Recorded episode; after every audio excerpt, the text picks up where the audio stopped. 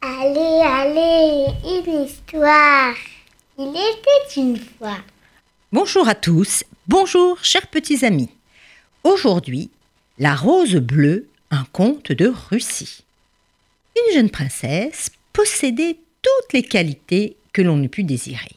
Ses yeux d'un bleu profond illuminaient son ravissant visage, et tout le monde admirait la façon dont elle avait de raconter des histoires. Son père, veuf, l'adorait. Il l'adorait tellement qu'il ne voulait rien lui refuser. Cependant, la princesse avait un défaut.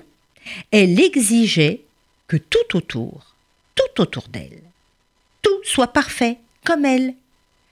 Elle n'hésitait pas à jeter un gâteau si les fraises qui l'ornaient n'étaient pas toutes exactement de la même taille et de la même couleur. Vous vous rendez compte? Puis évidemment, aucun prétendant ne trouvait grâce à ses yeux. Mais son père voulait la marier. Il insistait, il insistait pour qu'elle se mariât. Mais elle refusait tous les jeunes gens qui lui étaient présentés. Un jour, il la supplia de nouveau. Je t'en prie, il faut te marier. Tu es tellement jolie. Il faut te marier. Alors elle lui promit. Elle lui promit qu'elle l'épouserait, mais, seulement avec celui qui lui apporterait une rose bleue. Hein, le père ne se réjouit pas de cette décision, car il savait bien que les roses bleues n'existent pas. Alors il avait vu des roses blanches, rouges, roses, même jaunes, mais jamais bleues. Il fit donc annoncer dans tout le pays que le premier qui apporterait à la princesse une rose bleue, de la couleur de ses yeux, l'épouserait le jour même. Alors, il y eut la queue devant le palais. Vous pensez bien. De nombreux prétendants partirent à la recherche de cette rose dans l'espoir de devenir le gendre de l'empereur, vous vous rendez compte Et beaucoup abandonnèrent leurs recherches parce que les roses bleues, il n'y en a pas. Seuls trois prétendants continuèrent leur quête. Alors voilà ce qu'ils firent. L'un d'eux était un riche marchand. Il alla voir un fleuriste et lui dit Je te préviens, tu vas me trouver une rose bleue. Sinon, je te tuerai.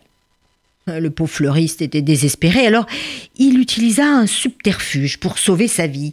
Il prit une rose blanche et la trempa dans un liquide bleu. Et la rose se teinta de la couleur désirée. Elle fut d'un bleu magnifique. Et quand le marchand revint voir le fleuriste, il le remercia et lui donna beaucoup, beaucoup d'argent. Il se précipita alors au palais pour montrer la belle rose bleue à la princesse, et puis il l'épousait tout de suite. Le roi était fou de joie. Il dit à sa fille Allez, allez, maintenant tu dois tenir ta promesse. Tu as la rose bleue que tu souhaitais. Nous allons préparer le mariage. Mais comment, père? Mais père, comment avez-vous pu vous laisser aussi facilement tromper? Cette rose n'est bleue que parce qu'elle a été teintée. Ce n'est pas sa couleur d'origine, ce n'est pas une rose bleue. Oh, le père était désespéré. Le deuxième prétendant était un militaire. Et lui, il se rendit tout au loin dans une région célèbre pour ses diamants. Il examina des centaines de pierres, de pierres précieuses, et finit par trouver un très gros saphir bleu. Il l'acheta et le porta à un joaillier pour le faire tailler en forme de rose. Quand l'empereur vit le bijou, il le trouva magnifique, vous pensez, un saphir en forme de rose. Et là, il fut persuadé que sa fille accepterait de se marier avec ce militaire. Ma fille, tu dois tenir ta promesse. Regarde, tu as la rose bleue que tu souhaitais. Elle est merveilleuse. Allez, on prépare le mariage tout de suite. Père, ce n'est pas une fleur, vous voyez bien que ce n'est qu'un saphir, d'accord, un très beau saphir, mais un saphir taillé en forme de fleur. J'attends une vraie rose bleue. Oh, désespoir. Vint le troisième prétendant, qui était un jeune homme noble, d'une bonne famille. Alors lui, il fut malin. Il demanda au plus doué de tous les peintres de lui peindre la plus belle des roses bleues splendide, un artiste, une merveille. L'empereur, devant cette sublime création, fut persuadé que cette fois sa fille serait satisfaite et qu'elle aurait enfin trouvé ce mari.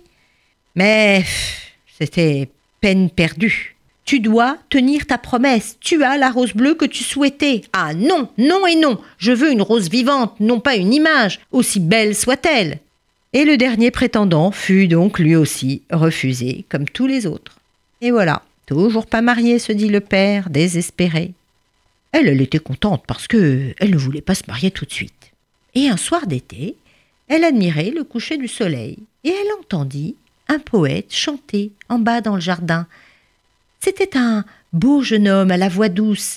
Elle descendit discrètement à sa rencontre et là, elle tomba sur le coup, amoureuse de lui. Et lui aussi, vous pensez bien. Et il lui dit Veux-tu m'épouser? Mais hélas, j'ai juré que je n'épouserais que celui qui serait capable de me rapporter une rose bleue. Je ne peux pas. Mais, jolie princesse, moi, moi je te l'apporterai. Ce n'est pas difficile, il y en a partout des roses bleues, dit-il les yeux brillants d'amour. Le lendemain, il arriva au palais avec une rose de couleur crème. L'empereur se moqua discrètement de lui. Et voilà, un autre, pour rien. Ma fille, voilà un poète qui prétend avoir trouvé une rose bleue. Oh, mon père Voilà la rose bleue Elle est bleue C'est la plus belle rose que j'ai jamais vue Mais elle est bien bleue, c'est une vraie rose bleue Alors je l'épouse. Alors tout le monde à la cour fut stupéfait, comme l'empereur. Tout le monde voyait une rose crème et non bleue. Partout, la princesse disait Je vous assure qu'elle est bleue. C'est vous qui ne la voyez pas comme ça. Elle est d'un bleu merveilleux, et je suis heureuse, car je vais épouser celui qui me l'a rapportée. Et ainsi fut fait. La princesse fut très heureuse, et perdit l'habitude de rechercher en permanence la perfection.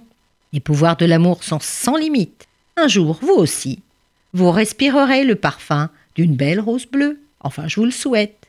Au revoir à tous.